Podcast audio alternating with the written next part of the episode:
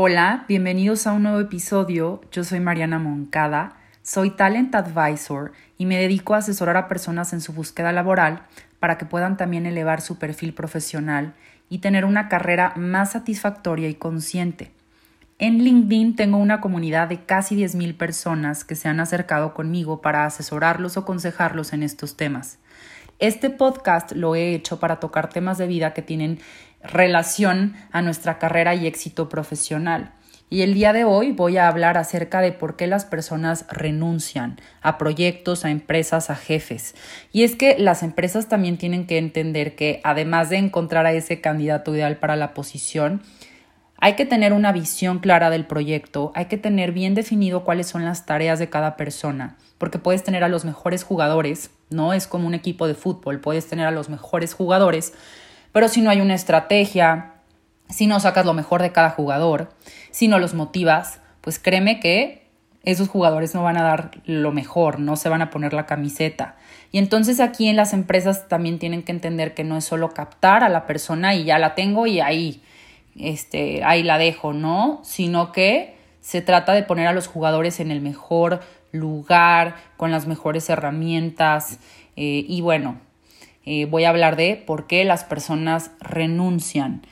La primera razón puede ser porque se sienten no valorados o se sienten utilizados profesionalmente en estos proyectos o trabajos.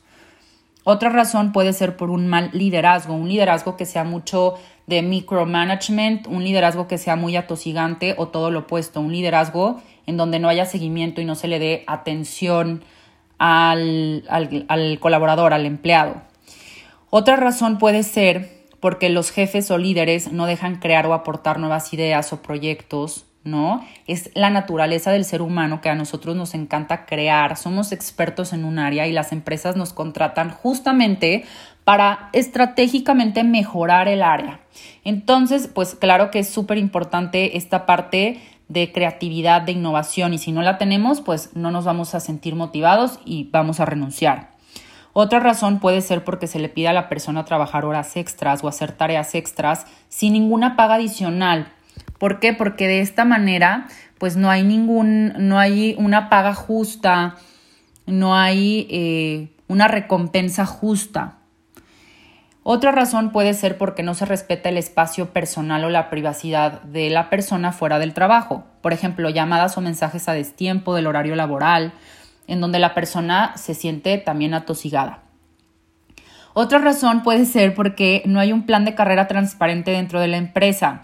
A ver, aquí tampoco se trata de que está en manos de la empresa todo el crecimiento del candidato, del, empleado. No, porque el empleado también tiene que de manera autodidacta siempre estar creciendo y actualizándose.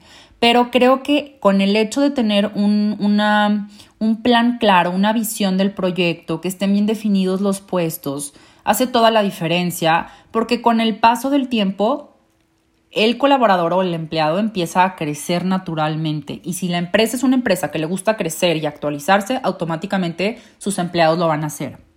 Otra razón por que las personas renuncian es porque no se cumplen las condiciones laborales que se estipularon en el contrato inicial eh, o porque muchas veces no hay un contrato de por medio, no hay esta formalidad.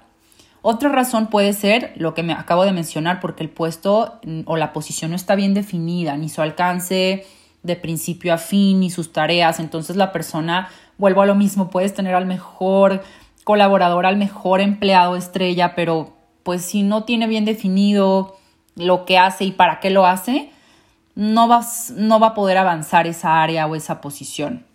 Y la persona no, va a estar motivada.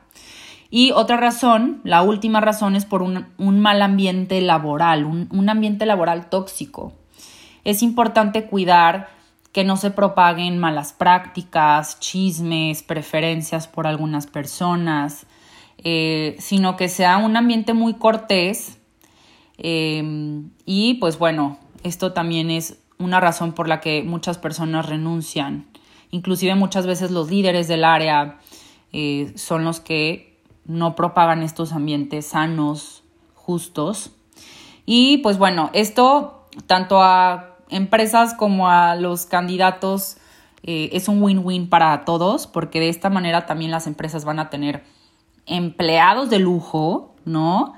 van a poder crecer eh, y también los candidatos van a poder tener mejores condiciones laborales, mejores ambientes laborales, mejor, eh, mejores oportunidades, ¿no? Entonces, eh, pues bueno, espero que esto les haya ayudado muchísimo para que también cuando tengan que tomar la decisión de entrar a una empresa sepan cuáles son sus negociables y no negociables, qué es importante para ustedes y que no les pase que luego entren a una empresa y digan es que por qué no lo pregunté o por qué no lo tuve en mente. Muchas gracias por escucharme, los veo en un próximo episodio. Chao.